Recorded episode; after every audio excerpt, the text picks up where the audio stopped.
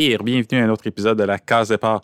Je m'appelle Jean-Marc Pacheli. N'oubliez pas de prendre un petit deux secondes pour cliquer j'aime sur la page Facebook Case Départ BD et pour vous abonner à l'émission sur votre plateforme d'écoute préférée. Aujourd'hui, je reçois Axel Lenoir. Elle va nous dire ce que la BD Philémon de Fred lui a permis de faire. Elle explique pourquoi elle a choisi d'abandonner sa carrière en animation pour faire de la BD. Et elle va nous révéler ce qu'étaient ses stratégies pour faire les trois tombes de Mertandville, ses premières BD. On parle aussi de ce qu'elle a trouvé de difficile dans l'écriture de French Kiss 1986. Elle raconte pourquoi le domaine gréloire a été une grande souffrance pour elle et quelle a été la révélation sur elle-même qu'elle a eue pendant la production du deuxième tome de L'Esprit du camp. On parle de tout ça et de bien plus encore en compagnie d'Axel Lenoir et ça commence maintenant. Quand on regarde ton parcours pour devenir autrice de BD, ça semblait pas quelque chose qui était prédestiné. Par exemple, j'ai vu dans une entrevue que tu as donnée que tu es allé étudier euh, les arts au cégep de Sainte-Foy, mais tu avoues que tu es surtout allé pour le basketball. Donc, est-ce que tu étais une grande lectrice de BD quand tu étais plus jeune ou c'était juste vraiment tu étais plus dans les sports puis c'est venu plus tard? Euh, non, non, c'était vraiment la bande dessinée qui, euh, dès le plus jeune âge, je veux dire, euh, la lecture m'allumait pas, m'a pas allumé aussi vite que la plupart des jeunes, mais le visuel, tu sais, je demandais des BD à mes fêtes puis à, Noël, puis je veux dire, ça a dû prendre quatre ans avant que j'y lise. Parce que je vais juste regarder. Euh, puis souvent, souvent, je checkais même plus les couvertures que l'intérieur, parce que je trouvais ah que les couvertures, tu sais, je comprenais pas pourquoi l'intérieur était pas, était pas aussi beau que les couvertures. à, à, cette heure que j'en fais, je comprends pourquoi, là, le temps qu'on met. Tu sais, c'est pas du tout la même approche. C'est une illustration qui est faite pour vendre, alors qu'à l'intérieur, c'est de la communication Mm-hmm. Mais donc, euh, euh, la journée que j'ai fait l'erreur d'ouvrir et de lire une bande dessinée, et là, j'ai découvert un monde incroyable. J'ai été accro à partir de ce moment-là. Mais comme peut-être beaucoup de jeunes de ma génération, puis je pense que j'exagère pas du tout. Euh, à l'adolescence, c'était comme ben la BD ça existe plus, c'était pour les kids. Tu sais, oui de temps en temps, ben, tu sais je pouvais repogner un Astérix à 17-18 ans, puis c'est toujours aussi bon. Mais tu sais, ça me parlait plus autant. Les il y avait pas des sujets qui me touchaient en tant qu'adolescent.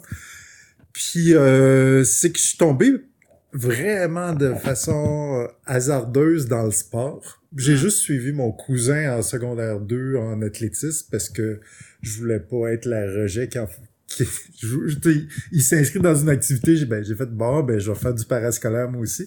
Mais ça ça a l'air qu'on avait des bons gènes dans la famille parce que quelques mois plus tard, je gagnais déjà mes premières médailles puis euh, le coach tripait un peu sur mon cas euh, du fait que ce grand squelette euh, déjà à 13 ans, je devais faire 6 pieds 2, 6 pieds 1.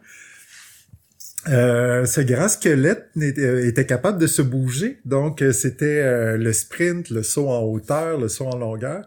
Puis ben je veux dire, tu sais, j'avais jamais eu de l'intérêt vers le sport, mais étrangement quand c'est ça devient de quoi de valorisant, mm-hmm. un ben les gens te trouvent bon, trouvent bonne, puis puis tu gagnes des prix, ben finalement tu sais, euh, je pense que des fois, c'est ça qui nous guide dans la vie. Fait que finalement, ben c'est ça, j'ai fait euh, tout mon secondaire a été axé sur le sport. J'ai switché au basket, qui est encore une de mes grandes passions.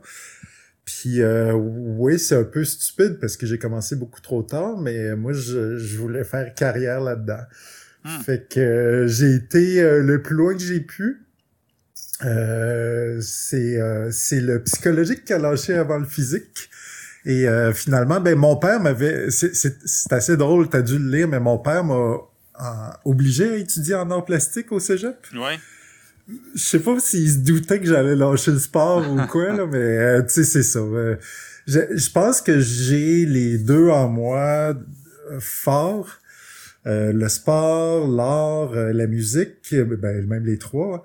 Puis, mais c'est que mon approche du sport, même si j'ai joué quand même euh, de haut niveau, euh, mon approche c'était pareil comme faire de la bande dessinée. Moi, c'était de la création, c'était s'exprimer.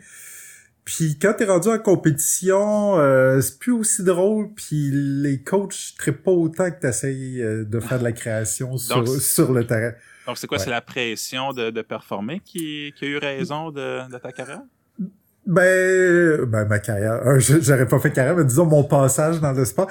Euh, c'est plein de facteurs, c'est plein de mini facteurs, mais euh, c'est euh, maintenant, maintenant, avoir le même âge, je le saurais que j'ai commencé trop tard, que mm-hmm. c'est compliqué de compétitionner contre des Américains qui ont commencé à deux ans.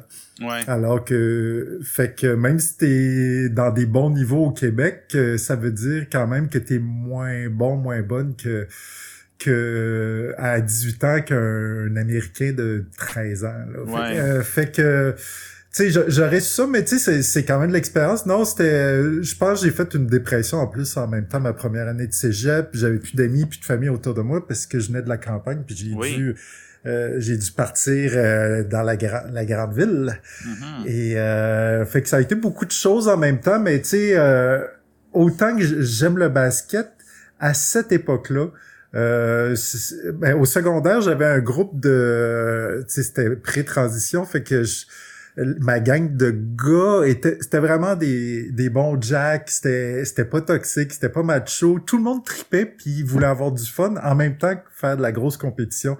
Puis ça, c'était parfait. Tu sais, je veux dire, une gang d'amis qui s'aiment puis qui, qui, qui ont vraiment du plaisir, c'est merveilleux. Mais quand je suis rentré au cégep, je connaissais personne. Euh, il y avait du bon monde dans l'équipe, mais il y avait, il y avait, euh, il y avait tous les clichés qu'on veut pas avoir aussi, si mm. je peux me permettre. Puis ça, là, j'avais de la misère à passer par-dessus ça, là, ça avait pas d'allure. Déjà que j'étais pas bien dans ma peau à cette époque-là. Fait que sans vouloir m'éterniser sur le basketball parce que je pourrais faire tout le podcast là-dessus. euh, ben c'est ça. J'ai lâché l'équipe euh, sans jamais redonner de nouvelles et euh, je, finalement c'est en même temps que j'ai découvert euh, ben les arts plastiques. J'aimais pas ça tant que ça, sauf les cours de dessin qui avaient qui étaient pas suffisamment nombreux, qui n'avaient pas assez d'heures à mon goût. Mais dans les cours de dessin, j'ai été capable d'aller trouver cette même valorisation que j'avais au basketball quand des profs euh, parce que moi, j'étais gêné de mon talent en dessin. Euh, je voyais tout, tout le monde faisait du dessin d'observation, allait faire des beaux ombrages réalistes. Tout. Moi, j'ai jamais fait ça de ma vie. J'avais jamais eu un cours de dessin de ma vie. Je faisais des, je faisais des cartoons là, euh, comme j'avais découvert par moi-même.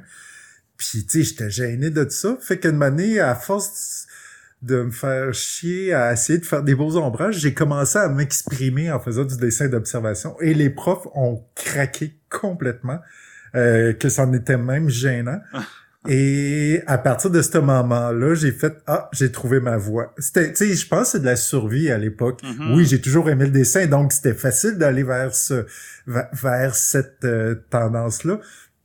Mais euh, malgré tout, on veut être bon dans quelque chose, puis on veut que les gens nous trouvent bons. Fait que des fois, c'est pas nécessairement ce qu'on choisit euh, ben, c'est les circonstances qui décident des fois notre place. Mais moi, je pense qu'on pourrait refaire mon histoire euh, dix fois, puis j'aurais fini quand même par faire de la bande dessinée au moins au moins neuf fois sur dix. Mais parlons-en un petit peu donc de la bande dessinée. Tu as mentionné que plus jeune, euh, bon, une fois que tu as, réussi à passer par-dessus les couvertures puis que tu as commencé à les lire, euh, t'arrêtais plus, mais c'est est-ce qu'il y a une série ou une œuvre qui t'a influencé dans ton enfance?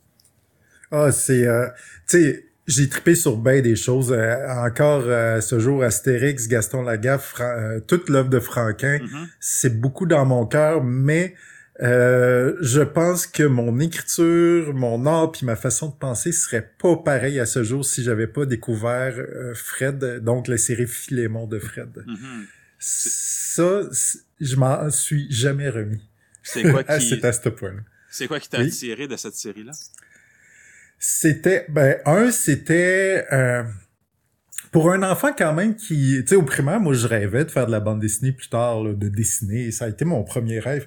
Euh, de voir un artiste qui est si différent pour, à, son époque.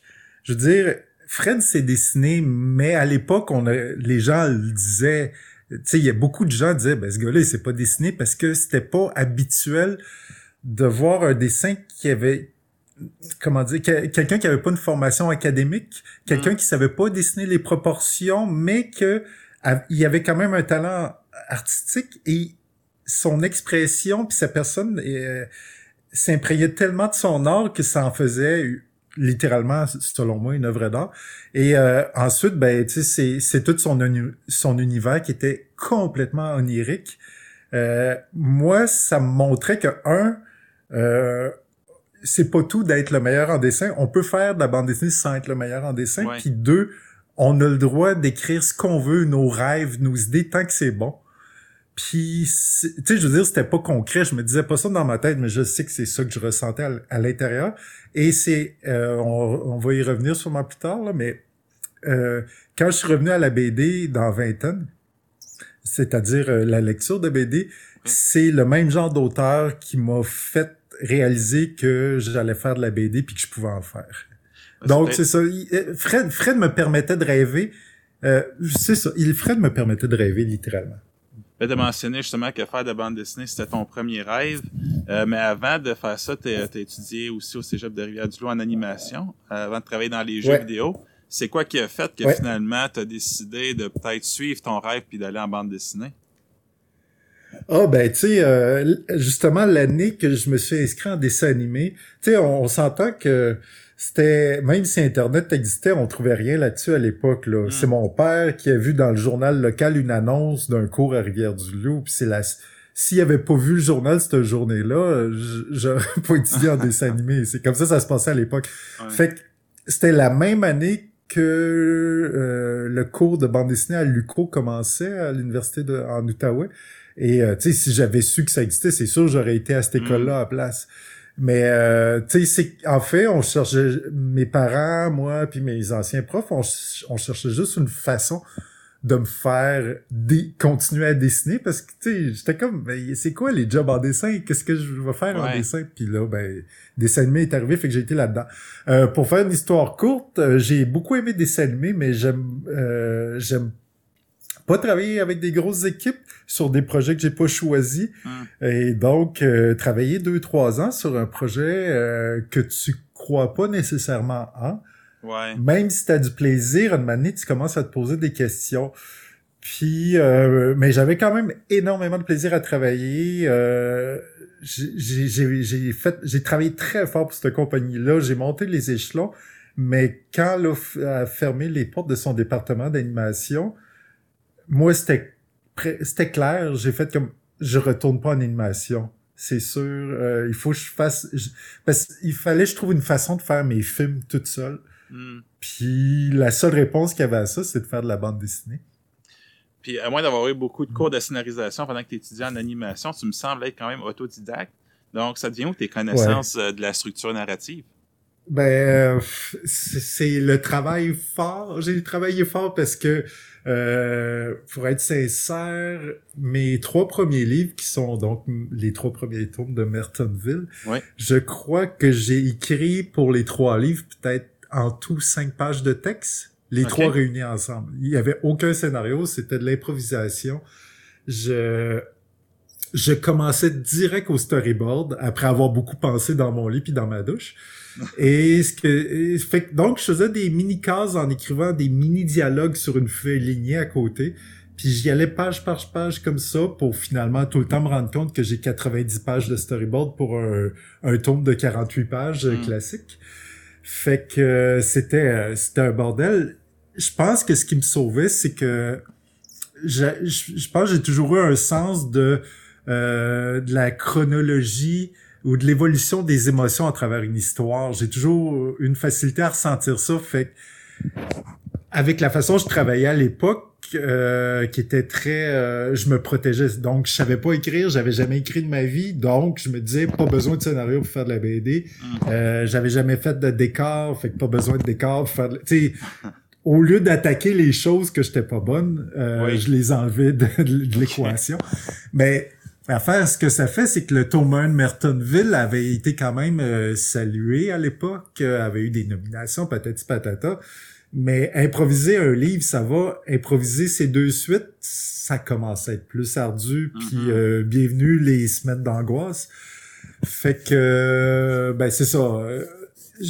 c'est par après, quand j'ai... C'est quoi j'ai fait? Locke, après chez Dargo. Oui. Locke, ça a été ma mon premier album professionnel que j'ai écrit un vrai scénario. J'avais fait des tests à maison. J'ai un deux ans entre les deux que j'ai fait beaucoup de tests. Mais celui-là, euh, ça a donné ce que ça a donné. Il y a des gens qui ont aimé, des gens qui ont moins aimé, mais il y a une meilleure, selon moi, une meilleure structure narrative. Qu'elle soit bonne ou pas, la structure, elle est là. Elle est là, oui, c'est fait que, fait que euh, j'ai donc j'ai passé de jamais écrire à décider de pas écrire à finalement écrire, écrire, écrire et que ça devienne la chose que je préfère dans le processus de création d'une bande dessinée. Et euh, bon, tu en as parlé de Meurthe qui c'était de 2005 à 2007. Je crois que tu as publié les trois tomes. Euh, bon, si on simplifie, c'est l'histoire de Lydia qui s'inscrit sans savoir un cours qui va lui permettre de devenir une super-héroïne. Est-ce que tu étais fan de, de comics de super-héros? Non, même pas. C'est dans l'improvisation que ça l'a sorti? C'est qu'en fait, j'avais fait une BD de super-héros avant ça, mais c'était plus un pastiche. C'était du strip euh, à l'américaine, avec des gags bien inspirés des dessins animés d'MTV qui avaient fait 90, début 2000. C'était supposé être publié euh, sous promesse en Europe. Et finalement, la dernière page, euh, l'éditeur m'a choqué.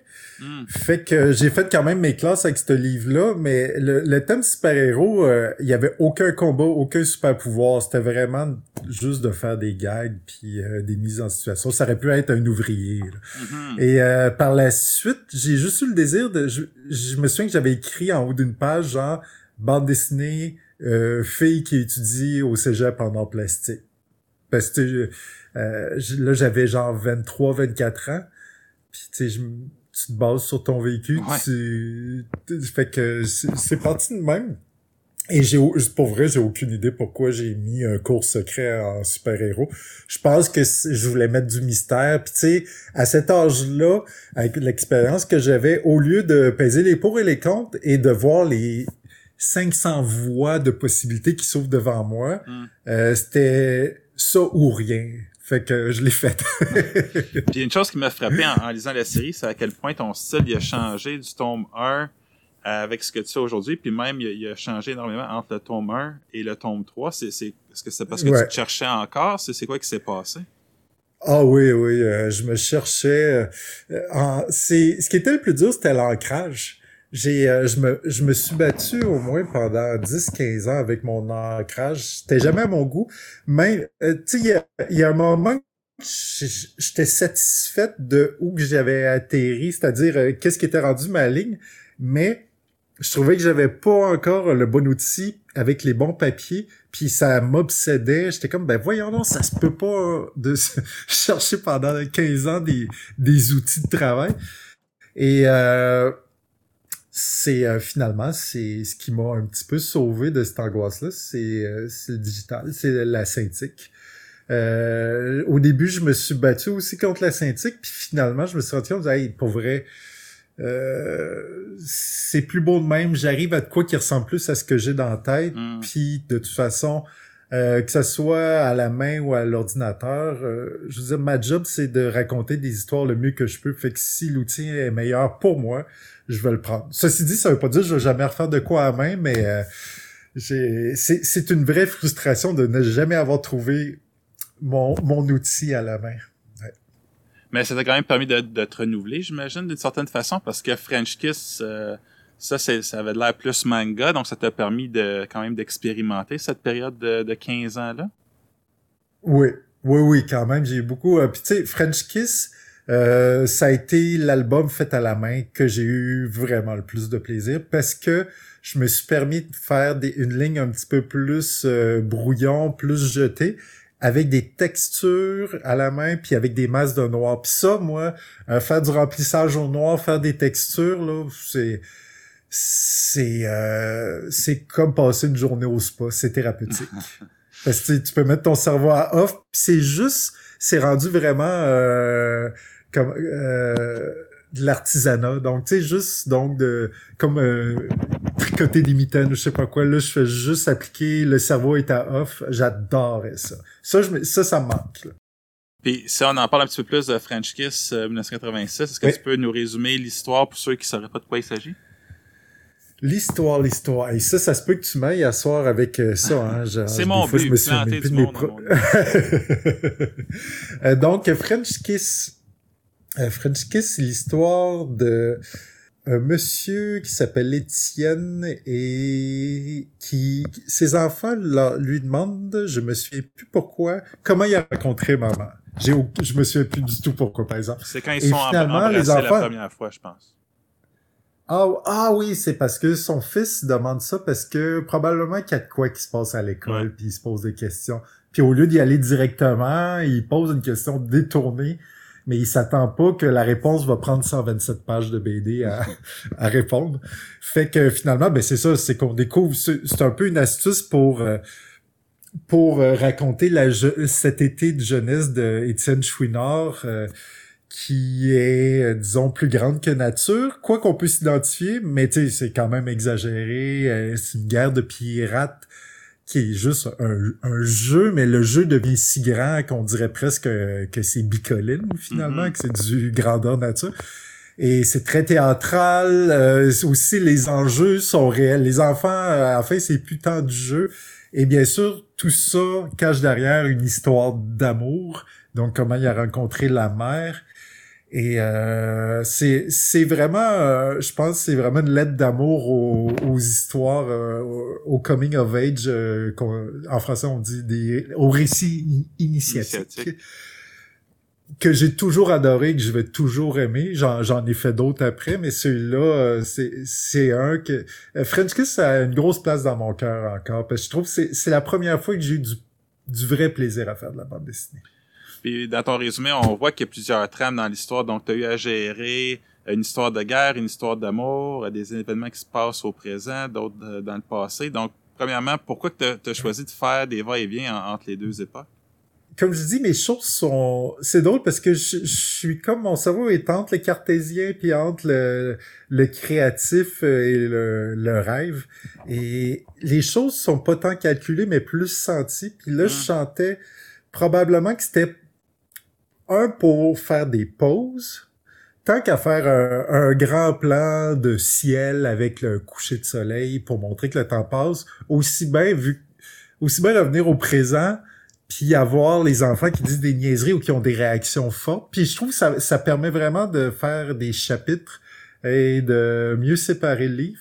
Puis ben je, je pense j'avais réussi mon coup parce que les gens me parlaient beaucoup des enfants euh, quand on revenait au présent, les enfants qui réagissaient, puis j'ai fait ah c'était une bonne idée de faire ça. Mm-hmm. Je l'ai jamais refait, mais pour ce coup-là, je pense que c'était vraiment le fun de comparer donc parce qu'ils ont pratiquement le même âge que son que le père avait quand il a vécu son histoire, donc d'avoir les d'avoir les deux versions m'apparaissait quand même euh, amusante. Puis ben la petite fille, je pense qu'il s'appelle Leia, ben elle m'inspirait beaucoup beaucoup de gags, fait que ah, puis il y, a une autre raison, c'est qu'il y a un mystère sur qui est la mère. Oui, oui.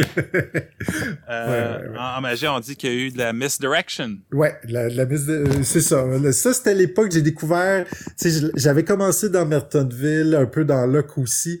Euh, je pense que j'ai souvent raconté la même histoire, mais avec des toiles de fond différentes. Ouais. Puis c'est dans French Kiss que je pense que je l'ai bien réussi, donc d'envoyer sur des fausses pistes que certains vont voir aller, d'autres verront pas. C'est pas si grave parce que euh, moi je me dis euh, le processus est plus intéressant que la finale dans une histoire. Tu sais, je veux dire, si ça tient juste à une finale, ben l'histoire aura pas beaucoup de chance d'être relue. Fait que, mm-hmm. ce qui était drôle, c'est que les gens qui, qui ont vu aller puis qui ont deviné c'était qui la mère, ben ils ont eu du plaisir tout le long pareil, mais ceux qui l'ont pas vu aller, la plupart des gens m'ont dit j'avais fallu que je recommence la lecture immédiatement pour voir où je mm. m'étais fait avoir. Ça, je trouvais très, ça très le fun.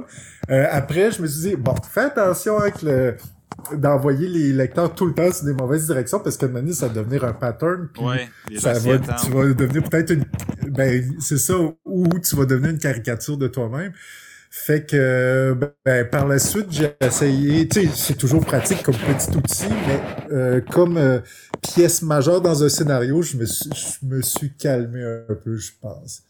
Puis avec toutes ces trames-là, euh, tu as mentionné tantôt que tu es passé d'improviser à écrire en détail ce que tes, tes histoires. Est-ce que ça a été un casse-tête quand Ouais. même de que tout ça, ça tienne, French Kiss?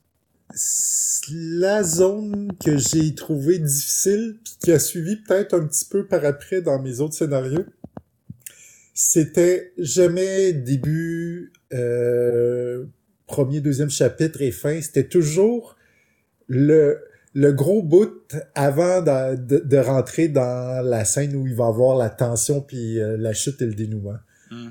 J'étais comme, je me ramassais tout le temps avec un troisième acte qui est pas nécessaire dans l'histoire. OK. Puis J'étais comme, ben voyons. Mais je savais, tu sais, quand je te dis que j'y allais beaucoup au feeling puis à l'émotion, Mhm. c'était des histoires souvent que je me disais, mais il faut qu'il y ait une au moins une trentaine de pages là, puis qu'on vive tel genre, tel genre d'émotion.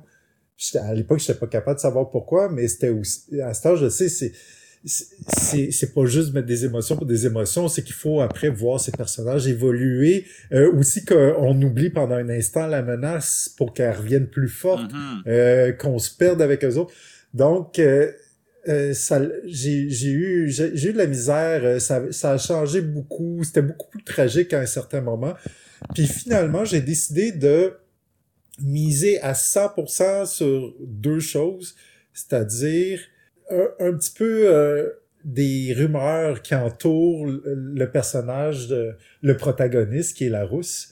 Donc, d'accentuer un petit peu le mystère autour d'elle, puis tout le reste est axé sur, là, on va passer juste du bon temps avec les jeunes Mhm. aussi. Ben, presque juste du bon temps, mais tu sais, je veux que ça soit drôle, je veux que ce soit beau, euh, je veux qu'on oublie un petit peu euh, c'était quoi l'histoire pour mieux y revenir. Puis euh, donc, c'était le chapitre qui s'appelait justement La fille de la sorcière, donc, euh, qui est le surnom de la rousse. Mhm. Puis, à ce jour, je le relis, puis c'est comme, ce chapitre-là, on peut l'enlever littéralement, mais ça reste un de mes préférés. C'est c'est une grande pause. Maintenant, j'essaie de plus... euh, je, dire, je, je suis rendu un petit peu plus maniaque sur mes scénarios, donc j'essaie de tisser ça beaucoup plus serré. Mais euh, je trouve qu'à l'époque, avec l'expérience que j'avais, j'ai fait quand même une bonne job. hein. Puis c'est sorti en même temps qu'il y avait une vague de nostalgie pour les années 80, mais dans ton cas, on, on sent pas euh, que, que c'est une gamique là, que, que pour euh, les nostalgiques. Donc pour toi, est-ce que ça a été un difficile de trouver l'équilibre pour pas tomber justement dans cette nostalgie euh, gratuite là? j'ai un j'ai j'ai jamais eu peur tu sais euh, souvent quand tu tu sais comme là j'étais en train de faire une BD euh, autobiographique autofiction Mhm. qui euh, qui est à- qui est basée un petit peu sur ma transition puis là tu sais j'ai des mes éditeurs des amis des fois qui me parlent disent hey j'ai trouvé une BD qui c'est le même genre d'histoire puis je suis comme non ça sera pas le même genre d'histoire euh, je me je me fous un peu de ce qui se passe ailleurs même si je lis des choses des fois qui ressemblent Mhm. parce que euh, si j'ai cru bon, assez bon de passer des mois à écrire un scénario, faut que je le fasse. là. Tu euh, euh, si on check juste l'esprit du camp, euh, je l'ai commencé, Lumberjane, je venais d'arriver. Puis là, j'ai eu mon histoire, j'ai fait... qui À, l'époque, il y avait pas y avait pas une tension d'amour entre deux filles, je pense, quand j'étais en train de l'écrire. Mhm. Puis tu sais, par plus j'écrivais, plus je me disais ah ça, j'ai pas le choix, il faut que j'aille vers là. En plus, j'avais envie d'aller vers là, mais là j'étais comme hey là là, il y a Lumberjane qui est un camp de vacances avec des filles queer. Euh, un an après, il y avait une autre BD euh, américaine qui a gagné plein de prix, qui c'était un peu ça aussi. Mais tu sais, je me suis dit, hey, pour vrai, là, si ça vient du fond du cœur, là, les gens s'en foutent. Puis Ouais. comme des faits, tu sais, je vois un peu les critiques. Les- gens le notent, mais s'en foutent souvent, même si des fois c'est des raisons pourquoi ils l'ont acheté, c'est parce que c'est les mêmes thèmes qu'ils veulent Mhm. retrouver ces thèmes-là. Mais euh, donc j'ai jamais décidé de faire de quoi parce que c'était populaire, autant que j'ai jamais essayé d'éviter de quoi parce que c'était euh, ringard. Tu sais comme euh, euh, la, la vague rétro-futuriste années 80, ça fait un bout que ça dure, tu sais, ça fait au moins 5-6 ans, là, même si c'est pas 10 ans qu'on s'en fait servir. Puis tu sais, moi, ça fait longtemps que j'ai des histoires dans ce style-là, mais malheureusement, on peut juste faire une BD à la fois, puis souvent, une BD prend Ouais. au moins un an à faire, fait que... Mais ça se peut que dans 5 ans, 6 ans, même 10 ans que j'en fasse une, puis je m'en fous. Moi, tant que je l'aime, si je l'aime, il y a des bonnes chances que je réussisse avec l'expérience que j'ai de le faire, de faire aimer cette histoire-là à d'autres gens. Mhm. Fait que non, écoutez son cœur. À, mixer ça avec de l'expérience, je pense que c'est, pour moi en tout cas, c'est la meilleure recette. Puis euh, le fait qu'on a un père qui raconte les événements à ses enfants, ça, ça t'a permis d'utiliser la narration. Puis je me rends compte que la narration, c'est assez présent dans tes œuvres. Euh, qu'est-ce qui fait que tu aimes utiliser cette technique-là? Puis comment tu fais pour éviter de tomber dans le piège du show don't tell? Ben, euh, je, le fais, je le fais pratiquement plus la narration justement. Euh, à l'époque, pourquoi j'ai fait, euh, je pense que Mertonville, j'avais, j'avais écouté euh, ouais, oh, Sin City d'après moi. J'avais même pas lu, j'avais écouté, puis j'étais comme, c'est donc bien intéressant parce que soudainement, tu avais des, une narration en première, pas en première personne, la personne se parle, mais à deuxième personne. Donc, euh, c'était, euh, donc, euh, je pense que c'était Bruce Willis qui il s'appelait lui-même Old Guy au lieu de dire mm. je. Puis j'étais comme, ah, c'est intéressant parce qu'enfin, t'as comme une, une pensée c'est très américain en bande dessinée, on voit ça. Une pensée qui est pas en train de dire oh je dois aller là-bas car je vais être en retard, mais plutôt quelqu'un qui va se dire qu'est-ce que tu fais là, tu te pognes le cul, fais quoi, tu donc plus euh, selon moi euh, directement branché sur les émotions. Moi, ça, je vais le répéter souvent, tout a rapport aux émotions. Mm-hmm. Et vu que j'avais beaucoup de lacunes euh, scénaristiques, que je savais pas comment bâtir une histoire, puis j'allais par instinct, ben ça m'apparaissait euh, un outil formidable, surtout un personnage qui commence une BD puis qui a pas d'amis, ben au moins elle peut se parler à elle-même. Mais c'est là que c'est c'est là l'erreur, ben, parce que normalement tu choisis pas ça comme outil pour aider, pour faire de l'exposition au lecteur. Ouais. Je veux dire, je trouve qu'une vraie bonne, euh, ben ça peut des fois, mais il faut que ça soit bien camouflé. Puis euh, donc j'ai choisi le style pour que ça m'aide dans mon scénario. Alors qu'aujourd'hui, euh, si je vais choisir le style avant avant avant de choisir avant d'écrire l'histoire avant de tu sais ça va être parce que j'ai vraiment envie d'utiliser cette méthode narrative là, mm-hmm. fait que donc à, l'époque je pense pas que c'était fait euh, par quelqu'un qui savait vraiment ce qu'il faisait mais donc, euh, c'est drôle parce que j'y pensais justement en me couchant hier soir, je me disais justement que ça se pourrait que de année je revienne à faire une histoire, mm. euh, que la narration est beaucoup plus présente. Euh, juste pour m'amuser avec le style, puis aussi donc de bâtir vraiment un scénario qui, qui prend en considération cet élément-là. Euh, sinon, ben là, dans mon autobiographie, ben j'ai pas le choix, je raconte mon histoire au présent. Donc, de temps en temps, euh, ce qui est drôle, c'est que là, enfin, je joue avec ça. Euh, moi, adulte, j'apparais dans mes classes de, de première année. Puis euh, je tasse des enfants pour me m'asseoir à leur bureau, à leur place. Donc, je, je, brise toutes les murs possibles dans, de la bande dessinée. Mais euh, c'est vraiment le fun. Puis c'est ça, à l'époque, j'aurais pas pensé faire ça parce que j'avais pas assez d'expérience. Puis là, c'est vraiment le fun de profiter de cet outil-là au maximum. Puis en 2015, publié Le Domaine Gris-Loire. Ça raconte en deux tomes l'histoire de Noah, qui est une jeune femme qui tente de savoir ce qui lui est arrivé deux ans plus tôt, quand elle est partie en camping avec des amis, et que le lendemain, elle a été retrouvée 35 km plus loin et gravement blessée. Donc, comme on peut voir, tu as décidé d'aller vers le fantastique, alors que dans Mertonville et euh, qui est French Kiss, tu avais des prémices plus terre à terre. Qu'est-ce qui t'a poussé dans cette direction-là du fantastique? Euh, c'est quand même un genre que j'aime beaucoup mais que j'étais pas game d'aller avant dedans. Puis même, même je, vais te dire, le domaine Grilloire, il y a des choses que je suis contente, des choses moins, mais ces deux albums-là se sont faits dans une grande souffrance parce ah que euh, c'est les premiers livres que j'ai décidé que j'allais s'il y a de quoi dans mon scénario, faut que je le dessine. faut que je le dessine. Tu sais qu'il n'y a mm. pas question que j'ajuste mon scénario pour me faciliter la vie. Et donc là, ça se passe les rues de Québec, donc je devais dessiner les vrais immeubles, les vraies rues en perspective avec des angles spéciaux. Et étrangement, j'ai vraiment eu du fun, mais le premier tome s'est fait dans une dans une souffrance incroyable. C'est pas c'est pas normal de se battre autant avec avec ces outils. Et euh, ben euh, là, je me perds peut-être un peu, mais ce que je retire le plus du domaine grilloire, c'était ma première tentative de faire de quoi d'un peu plus épique, sérieux, fantastique. Mm-hmm. Mais j'ai été chercher beaucoup d'expérience. Euh, puis sans m'en rendre compte, ce que, ce que je, ce que je me suis aperçu en fait par la suite, c'est que l'esprit du camp utilise à peu près tous les mêmes thèmes. Euh, même les deux filles, la petite brune, la grande blonde, peut-être euh, plein de thèmes récurrents qui, selon moi, j'ai fait ça inconsciemment parce que j'avais, j'étais, j'avais pas été au bout de mes thèmes. J'avais pas été au bout de mon histoire. Parce que, en fait, en fait, c'est pas du tout, euh, c'est pas du tout pour bâcher quoi que ce soit. C'est compliqué le domaine de l'édition. Des fois, les relations sont compliquées.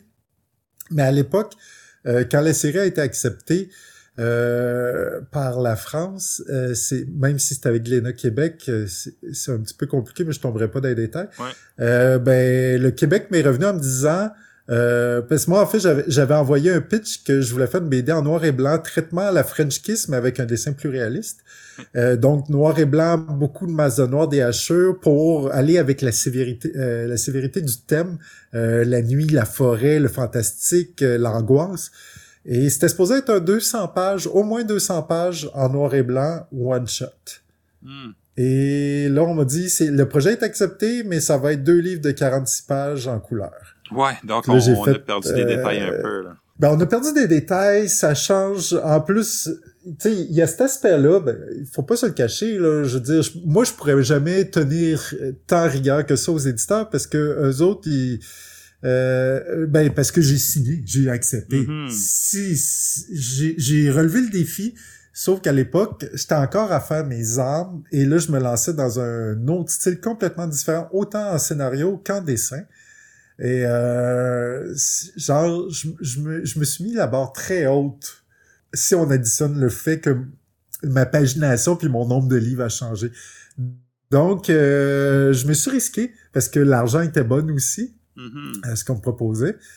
Puis, euh, ben, ce que j'en retire le plus, c'est que j'ai pris beaucoup, beaucoup d'expérience avec cette série-là. j'ai encore des choses que j'adore. Il y a des pages de BD que j'adore encore, des répliques, si ça. Mais au final, euh, je considère que le tome, le je l'aime encore bien. Il y, a, il, y a, une scène que je trouve horrible à la couleur. Euh, il y a quelques petits passages je fais comme, oh mon dieu que c'est kitsch. Mais en général, je l'aime bien. Le tome 2, ben, c'est comme résumer 125 pages de BD en 46 pages. C'est, c'est comme un bon synopsis, mais selon moi, c'est pas... Tu sais, pour vrai, je trouve qu'il y a des... Il y a dans mes meilleures pages, puis je devrais peut-être pas dire ça. Tout le monde dit tout le temps de jamais blaster ses livres, mais je comme... Je, je blaste pas. Je, sais qu'il y a des gens qui l'ont aimé, mais je pense que c'est pas mon œuvre la plus aboutie, tout simplement, pour toutes les raisons que j'ai nommées avant. tu t'as parlé de ta grande souffrance en le faisant. Euh, moi, j'ai lu sur le web quelqu'un qui décrivait le domaine gréloire comme étant une histoire fantastique d'inspiration américaine avec dialogue québécois présenté dans un format typiquement européen avec le rythme lent des BD japonaises. Donc, je sais pas. Que... Donc, premièrement, est-ce que tu es d'accord avec cette description-là? Et si oui, est-ce que tu aimes particulièrement te donner du trouble? Oui. Tu quoi? Je pense que c'est... En passant, j'avais jamais lu ce passage-là, cette critique-là je crois qu'il y a jamais personne qui m'a aussi bien cerné. Ah oui. Moi-même inclus dans le calcul. Ben, je, veux dire, peu importe où je vais, je passe pour une extraterrestre en BD. À part au Québec, à cause qu'on est un paquet d'extraterrestres en BD. Euh, je pense que cette réponse vaut 100 points. je, moi, mon rêve, c'est de raconter au rythme à la japonaise. J'aime prendre mon temps, puis prendre, c'est pas prendre son temps, faire des pages, faire des pages. C'est que vu que je suis dans l'émotion, j'aime ça des fois prendre des longues pauses ou euh, faire rire le lecteur avant de l'effrayer. Tu sais qu'on peut tout faire ça euh, dans BD américaine ou européenne, mais j'aime m'étaler, j'aime montrer ce que... Tu sais, moi, faire une BD que le personnage principal est un super-héros, mm-hmm. puis qu'il n'y a pas un background autre que son background héroïque, ça ne m'intéresse pas. Moi, j'aime montrer, tu sais, j'aimerais ça faire une BD de Hulk, mais qui est drôle. Parce que c'est Hulk qui fait son épicerie, puis c'est des kids qui, eh ben, en fait, c'est Bruce Banner qui fait son épicerie, puis ça serait des kids qui essayent de faire changer Bruce Banner en Hulk en le faisant fâcher, en y faisant des coups. Ça, c'est le genre de BD qui m'intéresse parce que c'est donc c'est c'est juste faire des émotions au lecteur. Je veux pas je veux pas leur faire un, un show de CGI d'en face là. Mm-hmm. de toute façon, il y a des films pour ça. Mais euh, donc, euh, raconter à la japonaise, oui, à 100%.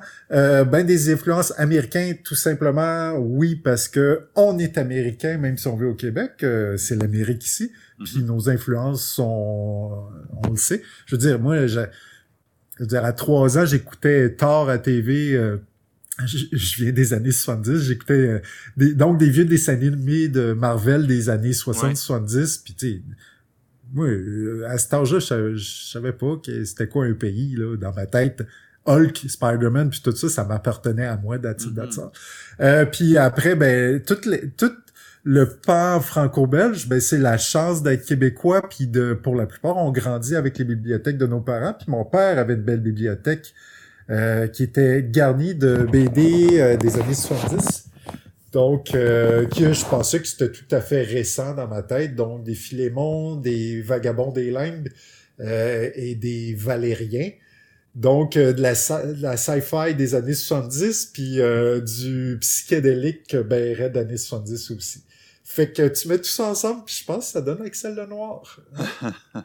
Et le, titre, le titre 1 du, ou le titre du tome 1, pardon, c'est If Only Everything qui est le titre d'une chanson du groupe euh, Gamma Ray. Puis tu as mentionné tantôt un peu ton amour de la musique. Euh, Est-ce qu'on peut parler un peu de l'influence que ça a sur, sur ton travail euh, en BD? Parce que euh, tu prends d'ailleurs le temps de remercier certains groupes dans le deuxième tome de l'Esprit du camp. Donc, on voit que ça a quand même une influence assez importante. C'est drôle parce que c'est très frais dans ma tête parce que ce matin, ma traductrice espagnole me demandait des détails justement ah, sur ces remerciements-là. Fait que j'ai pu le revisiter ce matin même, sinon j'aurais aucune idée de quoi tu parles. Euh, euh, euh, à l'époque, j'ai beaucoup dit, euh, tu sais, je, je, dirais 2008 à proche, au proche, près du présent que la musique était ma principale source d'inspiration. Euh, c'est plus le cas. C'est, c'est encore une source d'inspiration. Euh, la musique a une place majeure dans ma vie. Je peux pas fonctionner sans musique. C'est, euh, je trouve que euh, l'humanité sans musique est, est à peine l'ombre d'elle-même. C'est, c'est vu comme le monde. Je suis sûr qu'on se montrait à il y a 500, 150 000 ans dans 200 euh, 000 ans dans le début, début de l'Homo sapiens, puis c'est sûr qu'on faisait déjà des bruits en cognant des choses. Euh, pour moi, ça m'habite. Maintenant, euh, les histoires, pour vrai, euh, j'ai arrêté de chercher, j'ai arrêté d'essayer de me faire inspirer parce que je veux dire, c'est, c'est juste rendu frustrant. Puis je dis pas ça pour m'en faire écrire, mais j'ai de la misère à mettre mon cerveau à off, puis euh, je m'envoie beaucoup de mails sur mon téléphone à moi-même ah à 4 heures du matin parce que ah, tu sais, c'est juste juste les trois lignes directrices euh, pour pas oublier cette histoire que j'aurais hmm. pas assez d'années dans ma vie pour la faire. Mais euh, tu sais, je, dois m'approcher des 150 histoire euh, sur mon ordinateur que je ne pourrais pas faire dans ma vie. Là. J'ai, j'ai, je veux dire, je marche dehors, j'ai des idées d'histoire. Oh quand je vais au cinéma, euh, si le film est pas au moins un 9 sur 10, ça, ça veut dire qu'il va être quand même bon, probablement. Là. Mais si c'est pas un 9 sur 10, là, et eh boy, que je risque de décrocher des fois pendant 5-10 minutes parce que j'ai vu une chose, puis là, je suis en train d'écrire dans ma tête les mm. yeux qui regardent au plafond. Fait que ben c'est euh, pour vrai c'est c'est super le fun d'avoir cette aptitude là mais des fois c'est frustrant aussi puis des fois c'est ça vient avec le fait que c'est très dur de mettre un cerveau à off euh, donc euh, c'est essoufflant pour la madame. puis, donc est-ce que si, si, on parle de cinéma, est-ce que Harry Potter c'était un 9 sur 10 parce que moi en lisant le, le domaine griloir, j'ai comme ressenti une petite vibe Harry Potter avec le fait que l'âme du démon a été divisée, hein, notamment, est-ce que c'est quelque chose qui t'a inspiré? Euh, c'est drôle que tu dises euh, l'âme du démon parce que j'y avais même pas pensé. C'est, c'est bien trop vrai. Pour le coup, non, j'ai, j'ai copié. Euh, non, non, mais euh, oui, euh, en fait, en fait, j'étais dans une grosse passe. je venais de, je venais de finir de lire tous les Harry Potter. Le dernier venait de sortir en même temps que j'étais en train de... J'étais maniaque de Naruto, qui est selon moi le, le Harry Potter japonais. Tu remplaces les magiciens par des ninjas qui sont en mm-hmm. fait des magiciens avec des armes. Euh, J'étais beaucoup inspiré par ça. Euh, les émotions véhiculées, l'épique mélangée avec le coming of age et mélangé avec l'humour aussi. Ah, J'adorais ces sentiments-là. Et euh, ça a été un petit peu ma tentative. Euh, à cette heure, ben, ouais, pour ceux qui ont suivi un peu J.K. Rowling, euh, je, suis moins fier de ces influences-là parce que, disons que la madame n'aime pas beaucoup les personnes trans, pour ne pas dire de choses plus vilaines. Donc, mm-hmm. euh, j'ai mes livres d'Harry Potter sont dans des boîtes rangées et vont bientôt aller au magasin de livres usagés. Mais euh, ça ça n'empêche pas que ça a été une forte influence. Euh, je pense que c'est des bons livres puis que la madame avait un très grand talent euh, en, en, écriture qui a su inspirer des générations en fait. Puis en 2017-2018, on en a parlé un petit peu. Tu as, publié L'Esprit du camp qui a marqué un retour à l'humour. Euh, la nostalgie aussi, avec un petit peu euh, des années 90 pour l'action. Et un personnage principal qui se cherche. Est-ce que c'était pour toi une façon de, de faire un heureux mélange entre euh, le domaine grilloire qui était fantastique et toutes tes autres œuvres précédentes? je me suis rendu compte pendant le tome 2 de l'Esprit du camp que ben, pendant, le, pendant le tome 2, en fait, c'est là que j'ai commencé ma transition. Euh, et c'est là que je me suis rendu compte, je regardais tous les livres que j'ai faits, plus certains des scénarios majeurs que j'ai faits, mais que j'ai majeurs, je veux juste dire, euh, qui étaient aboutis, que j'ai faits, mais qui étaient pas, qui ont, qui sont jamais devenus des bandes dessinées. Mm-hmm. euh, puis j'étais comme, ah oui, ok, je raconte la même histoire depuis le début, c'est-à-dire moi qui est une fille à l'intérieur, puis qui a besoin de le crier, puis que la bande dessinée c'est le seul moyen de montrer ça mais plus je le montre, plus je vais aller loin dans ma démonstration, puis plus je vais loin, plus c'est souffrant et caché. Fait que c'est là que je me suis rendu compte, je dis, ah ben, tu sais, c'est l'esprit du camp a été aurait pu être la BD qui, qui enterre tout ça. Malheureusement, ben, c'est pas un vrai malheureusement, là, mais cette BD-là a été écrite au complet avant ma transition, donc euh, c'est pas l'écriture de quelqu'un qui est bien dans sa peau, mais à cette heure, euh, je, le vois quand même comme cet album-là où j'ai pu plus m'exprimer. Notamment, ben, tu sais, ça faisait quelques, quelques fois là, que je faisais des séries ou des BD que il y avait des personnages féminins qui avaient qu'on pouvait ressentir peut-être des émotions euh, là, je, commence à bafouiller. Donc, on pouvait ressentir des émotions entre les deux personnages. Et euh, puis j'étais, j'ai toujours voulu aller vers ça, mais j'étais gêné parce mm-hmm. que un, le réflexe, euh, tu sais, des amis dessinateurs, dessinatrices ou même des fans, c'est ça passe genre, bah check le dos qui fantasme. puis moi j'étais comme ben pourquoi je veux autant raconter ça? C'est pas parce que ça m'excite sexuellement au point qu'il faut que je le fasse en BD. Puis tu sais, je cherchais ça, puis plus à chaque BD, ça allait tout un peu plus loin. Je pense dans le domaine grillois, s'il y avait eu un tome 3, il y aurait eu un French. OK. Euh, puis, tu sais, ben c'est ça, ben, tu sais, de manière j'ai catché, c'est à cause que j'ai besoin de m'identifier, puis moi étant femme, mais moi étant aussi une femme trans, mm-hmm. ben, tu sais, c'est ça. Puis je pense que le fait que ça se passe aussi dans l'esprit du camp, enfin que ça se passe, ça m'a libéré un petit peu. Mais là, après, qu'est-ce qui reste comme libération à faire? Ben, c'était de faire ma transition. Fait que ben là, je suis en train de faire beaucoup. J'ai pu, euh, j'ai pu euh, cette montagne à exprimer. Fait je travaille sur plein de choses. Je travaille sur une BD qui parle un peu de ma transition de façon très, très, très détournée. Mais c'est pas pour les mêmes raisons que je raconte ça. Euh, je travaille sur Si on était, qui est complètement libéré de cette charge-là. Euh, même si ça parle, euh, ben, il y, a, y, a, une des deux, euh, un des deux personnages principaux, qui est Nathalie, qui est lesbienne, mais est mm-hmm. ouvertement lesbienne depuis le début. Puis c'est simplement un trait de personnalité. On va, on va pendant un instant y aller plus, euh, s'attarder plus là-dessus, mais c'est à cause que c'est une BD qui s'adresse aux adolescents. Puis les personnages sont adolescents, fait que c'est normal qu'on en parle un peu plus. C'était pas, c'est pas moi qui avais besoin de ce détour-là. Mais euh, tu vois, on en parle dans le tome 1, le tome 2, on tourne complètement la page là-dessus, c'est mm-hmm. normal, c'est réglé, on parle d'autre chose. Et euh, c'est ça, je travaille sur euh, deux, trois autres projets aussi en même temps. Fait que moi, moi je pense que ça m'a euh, ça a libéré une place euh, énorme dans ma tête, dans mon cœur, qui permet tous ces autres projets. je pense que c'est ça qui fait que c'est pourquoi j'ai cette avalanche d'histoires là maintenant.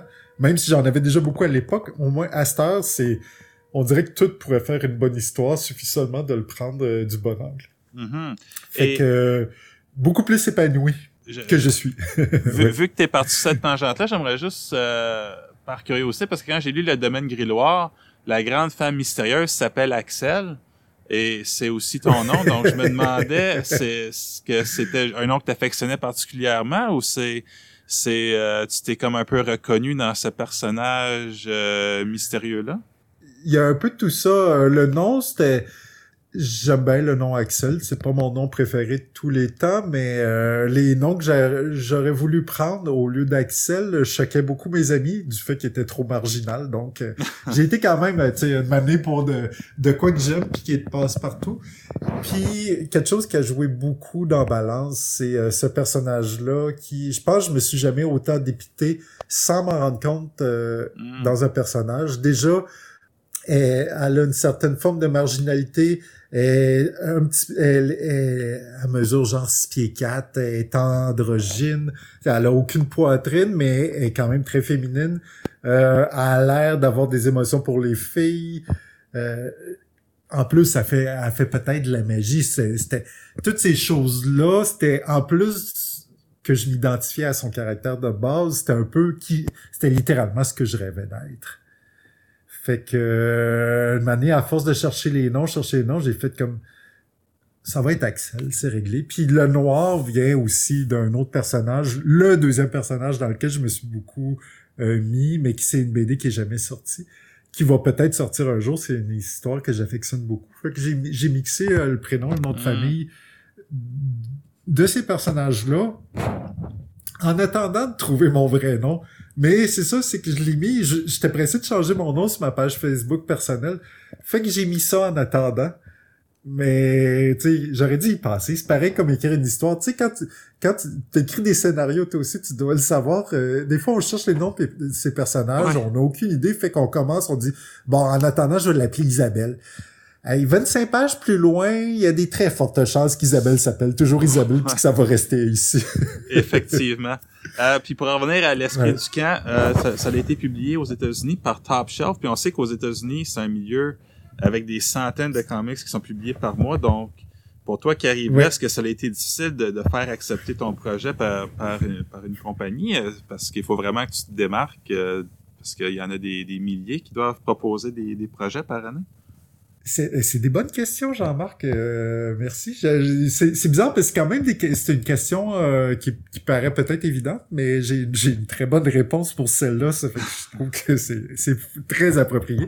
Euh, J'en aurais posé une bonne à- dans, dans le temps qu'on aura passé. ah non non non non, il y en a plein. Je trouve que toutes les questions sont très pertinentes en passant. Très bonne question.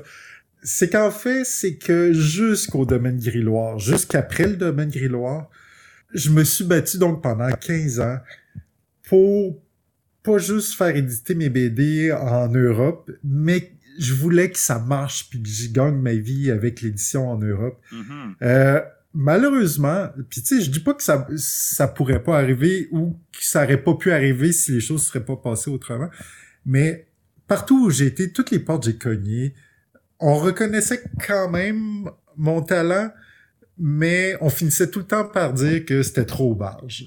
C'était trop, c'était trop weird, c'était trop mais, mais le mot employé là-bas, c'était barge. Donc, trop de mélange de styles, comprennent pas. Mais tu sais, on parle de, d'un pays ou d'un groupe de pays qui a vraiment un, une historique, une histoire en bande dessinée, une façon Ouais. de faire, des, des règles, et en plus une culture qui aime un peu plus que nous autres euh, mettre des étiquettes aux choses. Mhm. On veut mettre les choses dans des boîtes pour les bien les cerner. Et moi, je ne rentre pas dans des boîtes. Euh, Comme ta, comme la description que tu as faite tantôt euh, de la citation sur Internet, euh, ça rend, ce que tu as dit avec le, le Japon, les États-Unis, tout, ça rentre pas facilement dans une boîte. Après, euh, donc, des années, des années de... Parce que les gens voient mes BD qui ont été publiés, mais ils voient pas que des fois, il y a eu deux ans entre deux livres et que pendant ces deux années-là, j'ai des fois fait 10 pitchs. 10 pitchs, ça veut dire, tu sais, écrire des gros bouts de scénario, au moins le synopsis au complet, euh, créer les personnages et faire des pages. Puis moi, souvent, des fois, j'étais capable de faire 20 pages pour un pitch. Fait que c'est... euh, et j'étais même jusqu'à... euh, tu sais, puis je dis pas ça du tout pour faire pitié, c'est juste pour montrer... euh, ma passion puis mes résolutions Mhm. à faire ce métier, euh, j'ai emprunté deux fois à la banque parce que j'avais plus une scène, puis j'empruntais à la banque pour pouvoir continuer à faire des dossiers.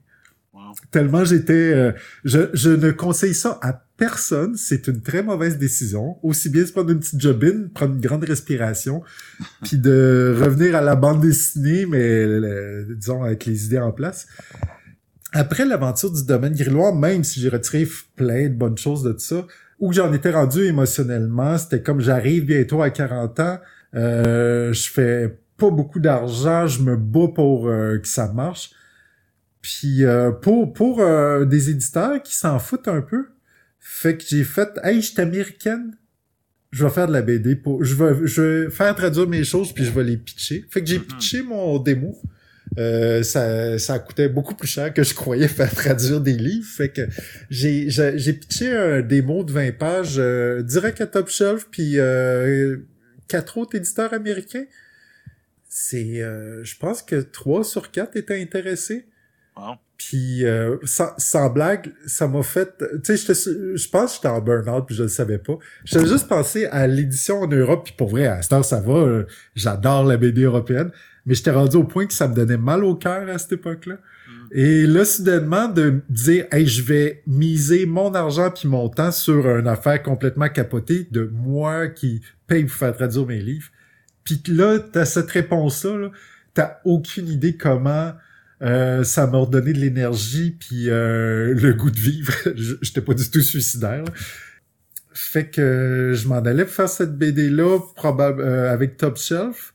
Il voulait en voir un petit peu plus, puis entre-temps, j'avais euh, que j'avais besoin de sous, euh, j'avais euh, fait une demande de subvention pour un projet qui se passait en camp de vacances au Québec, qui est Mhm. donc l'esprit du camp.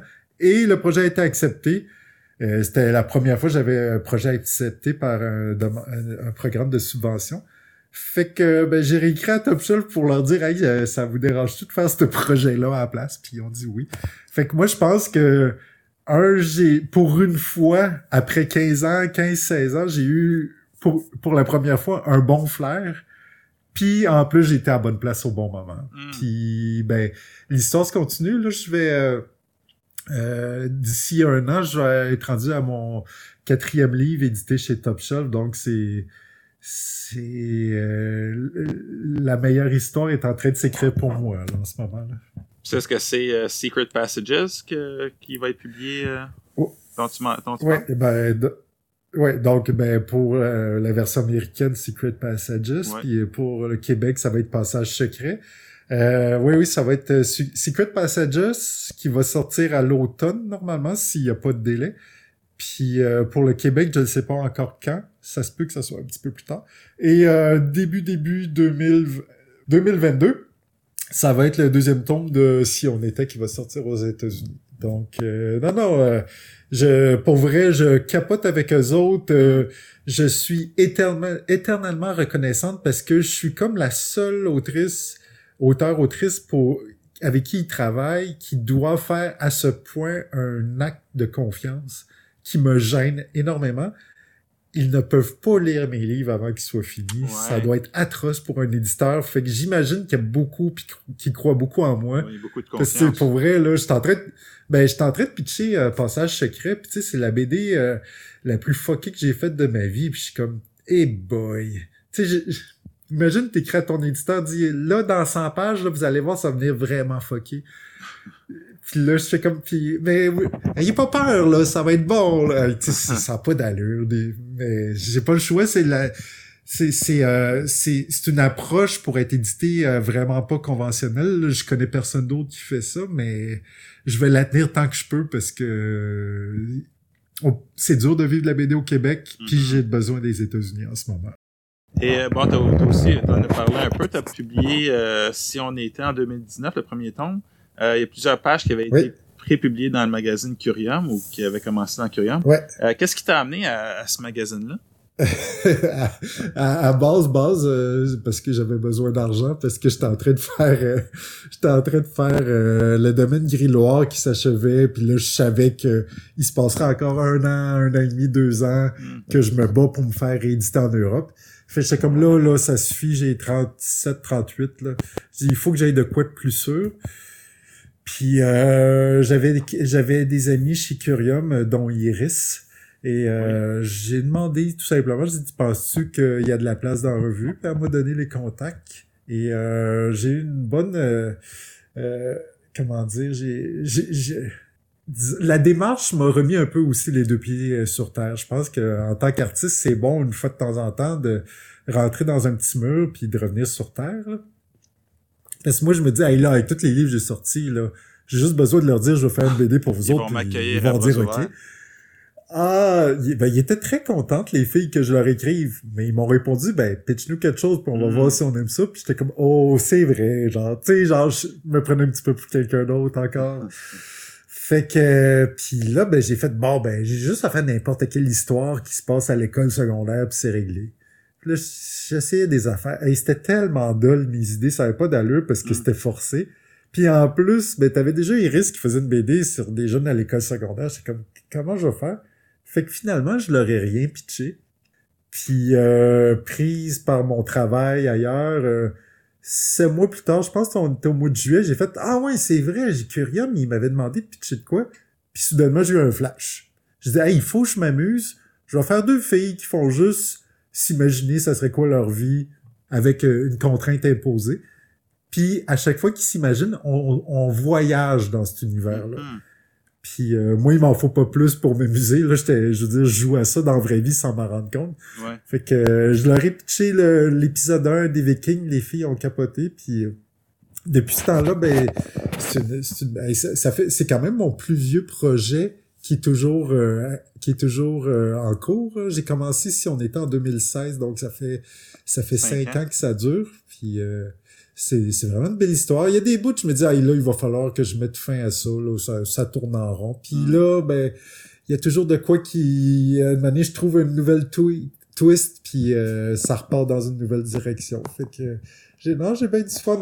La seule chose, c'est le temps, là. J'ai trop de projets, mais mon Dieu que je trouve ça le fun parce que si on était sans, j'aurais jamais pu prévoir ça, mais c'est devenu mon laboratoire Oui. d'expérience pour mes autres BD. Euh, j- j- vu que tout est possible dans cet univers-là, j'essaye, euh, j'essaye des nouvelles façons de scénariser, des nouveaux schémas, euh, des nouvelles façons d'ancrer, de dessiner. Puis euh, sans m'en rendre compte, ça teint tous mes projets que je fais pendant ce temps-là, autres que si on était. Puis comment tu as trouvé le, changement de rythme? Parce que tu es passé d'albums euh, de centaines de, pages à des histoires plus rapides qui se déroulent à chaque mois? C'est euh, l'écriture, ça me dérange pas du tout. Ça, c'est la partie facile. Euh, j'ai, je je crois pas beaucoup à la page blanche. Ben, je crois pas beaucoup. Je veux dire, en tout cas, moi, je suis pas affecté par ça. Je pense que ça m'est arrivé une fois dans ma vie. Puis c'était pas à cause que j'avais une page blanche, parce que j'étais en train d'être, j'étais en burn-out. Donné, euh, ça, ça peut arriver. là. C'est, c'est le dessin, c'est de sauter. euh, à chaque mois de se remémorer à quoi ressemblent les filles, leur trouver des nouveaux looks, euh, trouver des nouveaux lieux. Euh, mais d'habitude, aussitôt que les premiers traits sont faits, ça rembarque tranquillement, puis je reviens à la même vitesse. Mais c'est dur, euh, euh, tu dois, tu dois, le savoir- tu dois être d'accord aussi. C'est le plus dur à faire, c'est les premières pages d'un nouveau projet Mhm. parce qu'il nécessite tout le background d'une histoire complète, même si c'est pour deux pages, souvent. Fait que si on était, c'est pas aussi difficile que ça, mais c'est comme un entre-deux, là. C'est comme un, un nouveau projet que je connais quand même pas pire, mais que je laisse tout le temps ça la glace, puis qu'il faut tout le temps que je me dérouille à chaque mois euh, au niveau du dessin. Fait que euh, c'est ça qui est dur, c'est vraiment de le dessiner à tous les mois. C'est pas d'y penser, c'est pas de l'écrire, c'est de le dessiner. Ça, comment, comment ça fonctionne? Est-ce que tu reçois le thème d'avance? Moi, j'ai, j'ai fait euh, avec Eric Pellado dans, dans Curium, partenaire de Lab, pendant à peu près quatre ans, je pense. Euh, on pouvait faire Ah ce qu'on voulait, mais il fallait qu'on envoie nos, euh, nos, nos textes d'avance. Donc, on envoyait les gags, puis là, ils nous disaient ah, celui-là, il passe, celui-là, il passe pas. Donc, c'était pas trop grave parce que nous, c'était pas... Euh, c'était pas interconnecté, mais toi, tu as deux pages. Est-ce que tu fais ce que tu veux? Est-ce qu'il faut que tu fasses approuver euh, tes textes? Comment C'est quoi ton processus un peu? Euh, j'écris j'écris toutes les folies que je veux puis ensuite je le fais approuver. Ben c'est pas arrivé souvent qu'on m'a fait changer des choses parce que je pense que les filles ont compris que je suis vraiment un chat sauvage dans, mon, dans ma vie de tous les jours puis dans mon travail. Je pense qu'ils ont compris que de m'amener, euh, des fois c'est pas bon en écrit, ben ou c'est juste correct, mais que la moitié de l'écriture se fait avec le dessin. Puis euh, même des fois plus que la moitié euh, pour certaines histoires. Puis je pense qu'ils ont compris que, tu sais, ils ont juste à s'assurer que euh, je suis pas dans le champ. Mm-hmm. Ils vont me le dire si je suis dans le champ. Puis après ça, ils me laissent aller. Ils font des corrections. Mais tu sais, j'ai eu, ça m'est arrivé d'avoir des épisodes coupés. Ah, parce que j'allais trop loin? oui, j'ai eu un épisode coupé parce qu'en fait, il y aurait eu des, trop de changements à faire dernière minute avant l'impression. Okay. tu sais, ça, ça m'a pas dérangé, puis tu sais, les filles, euh, ça, ça s'est super bien passé. Mais tu sais, c'est que je sais que euh, je me suis rendu compte que je, plus j'avance, plus je pousse la note au niveau du langage, au mm-hmm. niveau des thèmes. Fait que j'ai euh, j'ai des épisodes que c'était à cause des thèmes qui ont été coupés. Ceux-là ont été coupés au scénario avant. Sinon, ben c'était à cause du niveau de langage, là, que ça sacrait un peu trop ou que ci ou ça. Ah, puis ah non, non, je viens de me souvenir, ça m'est déjà arrivé que deux, trois, quatre fois que... Tu sais, moi, je suis du genre à, écrire mon épisode à minuit, puis à l'envoyer à minuit et demi, après l'avoir relu juste une fois. Ouais. Puis là, je fais comme tabarnak, pourquoi, excusez pour le sac, mais pourquoi je fais ça, si je pourrais attendre au moins le lendemain de le revisiter? Puis là, ben, Noémie m'écrivait, puis dit, ouais, on le trouve moyen, celui-là. J'étais comme, je le sais, il est pas bon, je sais pas pourquoi je vais envoyer ça. Et tu sais, je leur envoie dans les deux heures qui suivent un autre épisode qui, qui vont aimer. Mais je pense qu'une fois c'est arrivé que ça m'a pris trois ou quatre épisodes. Ça allait pas bien ce mois-là, je pense. fait que non, t'as raison. Non, non, je me fais checker. C'est juste que depuis un bout, ça va bien, là. Ouais. Bon, ben tu me rassures. euh, puis t'as mentionné tantôt, t'as peur que ça devienne répétitif parce que le concept, c'est quand même, comme tu as dit, deux filles qui qui se projette dans si on était quelque chose, par exemple les Vikings. Donc la BD, on le voit, elle a évolué au fil des mois et des années. Est-ce que ça c'est quelque chose que tu as dû euh, demander l'approbation à Curiam parce qu'eux, dans le fond, ils ont accepté un projet X ou euh, ça s'est fait naturellement puis ça, ça a passé comme dans du beurre? Ça, ça s'est fait naturellement puis les, les en tout cas avec avec mon histoire je pense que c'était super approprié parce que déjà les contraintes de base étaient tellement peu contraignante, c'est-à-dire deux filles qui s'imaginent ce qu'ils veulent, mm-hmm. euh, que ça avait pas le choix que ça devienne des fois autre chose. Puis euh, de toute façon, je suis pas cap j'ai de la misère à écrire autrement, mais pro même mes propres histoires longues, j'ai de la misère à garder la constance du dessin et euh, de l'histoire un peu plus, mais du dessin à mon goût. En tout cas, je pense pas que le lecteur s'en rend compte. Mais là, j'avais pas le choix parce que je me suis rendu compte rapidement que c'était le thème avait même pas rapport, tu sais, admettons si on était ninja ou viking ou euh, des Avengers, ça mm-hmm. change rien.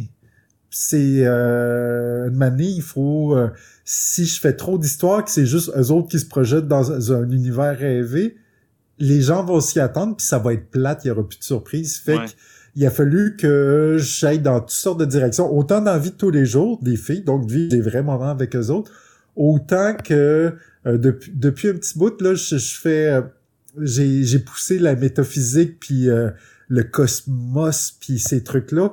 là, les derniers que j'ai faits sont pas encore sortis, mais je viens d'aller pas mal au plus loin que je peux aller dans cette zone-là. Puis j'ai même averti les filles. Là, j'ai dit là, là, j'ai été au bout de ce thème-là. Là, je vais changer pour autre chose. J'ai aucune idée c'est quoi, mais euh, fait que non, non, j'avais pas le choix. Et je pense que ça a pris. Sérieusement, Jean-Marc, je pense que ça a pris quatre ou cinq épisodes. C'est vraiment pas beaucoup avant que je commence à sortir de mon cadre parce que je m'emmerdais déjà. Wow. Mais tu moi, par exemple, quand je dis sortir, c'est sortir pour mieux y revenir. Sortir aussi pour quand, quand tu reviens, tu te surprends pas toi-même, mais tu surprends aussi le lecteur qui fait comme Ah ouais, ça fait longtemps qu'on a eu une histoire dans ce type-là. Puis là, finalement, au lieu de juste trouver ça correct, la personne est contente de retrouver un univers confortable. Mm-hmm. et prêt, la personne va être prête à se faire surprendre. C'est ça qui est important, je trouve, dans une dans une formule euh, qui est euh, routinière, même si c'est du euh, mensuel, tu sais, c'est une routine, puis je veux pas qu'elle soit plate, la routine.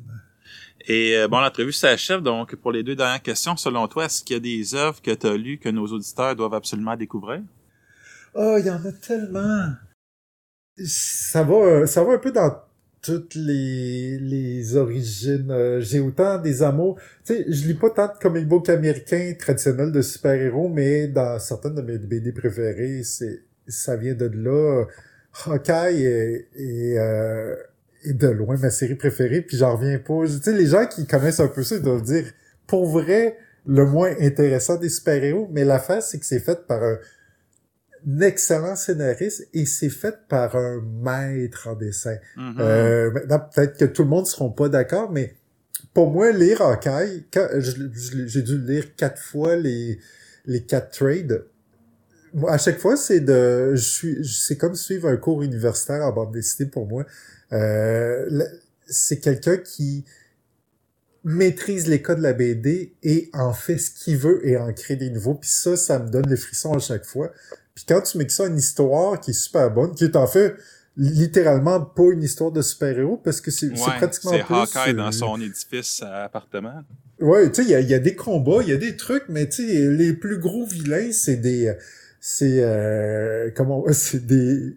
Je pense des vilains Serbes. de niveau... euh, Des, une C'est des gang quoi? de Serbes. Des- une gang de Serbes, là, des gens. Euh, c'est des Russes, c'est des c'est c'est des Russes qui disent bro à tour de bras. Euh, mais c'est c'est c'est c'est fabuleux parce que tu sais, c'est c'est des ennemis qu'on pourrait voir dans dans Piège de cristal avec Bruce Willis. Mhm. Puis euh, donc tout tout est sur l'émotion, sur la vie de tous les jours. Ça ça me fait capoter.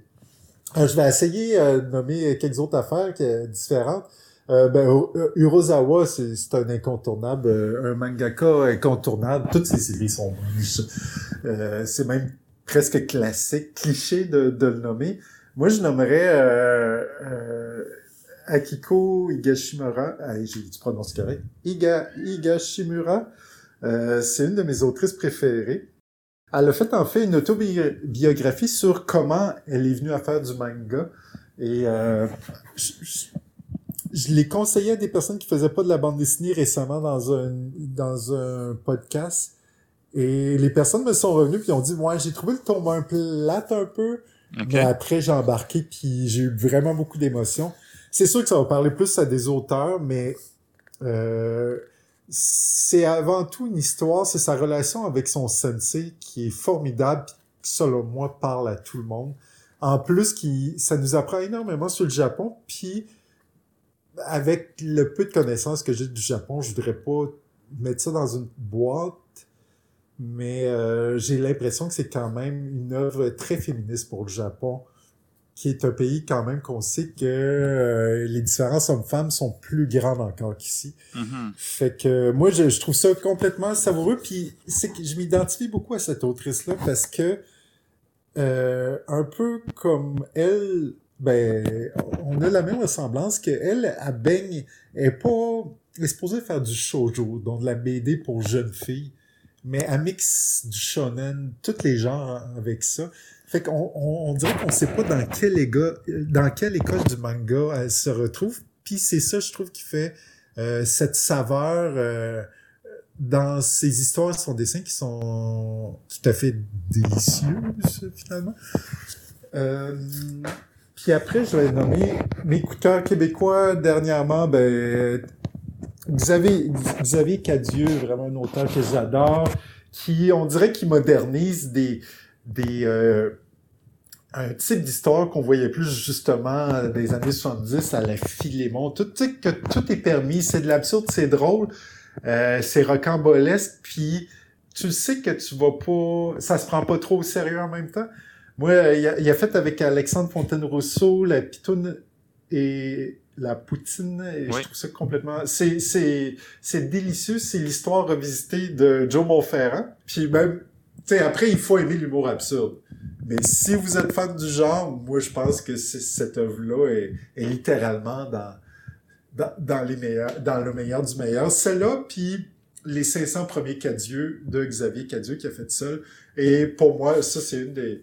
euh, c'est édité à la mauvaise tête. Euh, je pense... Je sais plus s'il existe la mauvaise tête. En tout cas, si vous pouvez mettre la main là-dessus, pour moi, c'est une des meilleures BD québécoises qui s'est faite. Je sais que pas grand monde va être d'accord euh, parce que de comparer ça à du Michel Rabagliati ou etc., c'est peut-être au-dessus, mais moi, j'adore ça.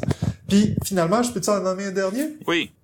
Oui, les enquêtes de Scooby-Doo, euh, de Scooby-Doo par. Caton, qui est la, la, la, la BD la plus conne de l'année et de tous les temps.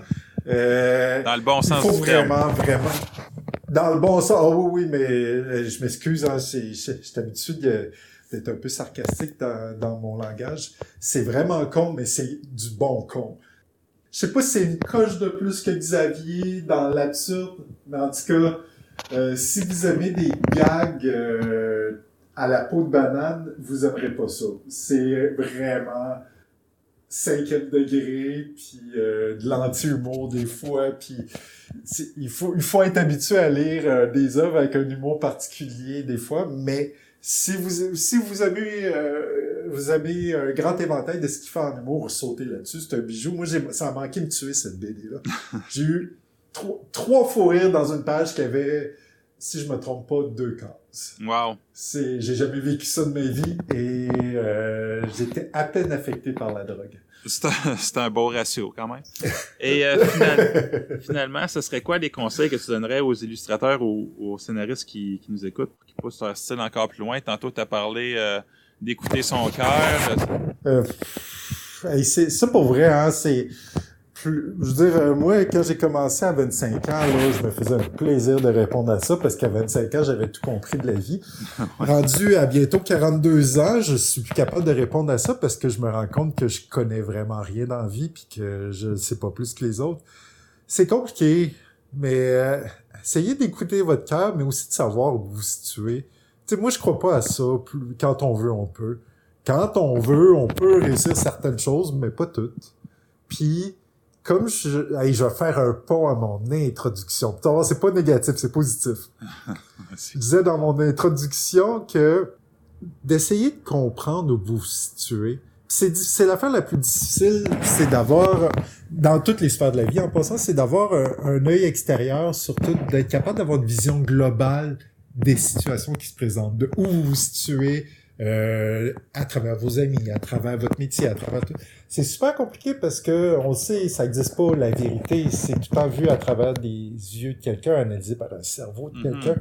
C'est super compliqué, mais c'est un outil indispensable pour faire de la BD parce que, un, vous allez avoir à faire cinq jobs en même temps. Et cinq jobs, c'est tout relié à bande dessinée, le scénariste, coloriste, dessinateur, patata. Et, et déjà ça, ça prend une vision d'ensemble. C'est c'est trop dur, c'est trop dur pour euh, pour gaspiller des années de votre vie. Sais, comme euh, en fait, là, je me base sur mon expérience, comment je l'ai fait. Moi, j'ai euh, sacrifié pas le mot, mais j'ai tout mis de côté pour faire ça. Mhm. Je suis parti vivre dans le bois chez mes parents pendant des années, isolé de mes amis, parce que je voulais absolument réussir, mais c'était, je me suis fait énormément violence. À l'époque, à l'époque, je défonçais les murs, mais ce que je savais pas, c'est que, à un moment donné, il y a des murs qui se défoncent pas. Puis il y a d'autres façons. Des fois, euh, des fois, si t'es juste un peu plus patient, patiente, tu peux juste attendre qu'une porte s'ouvre aussi, là.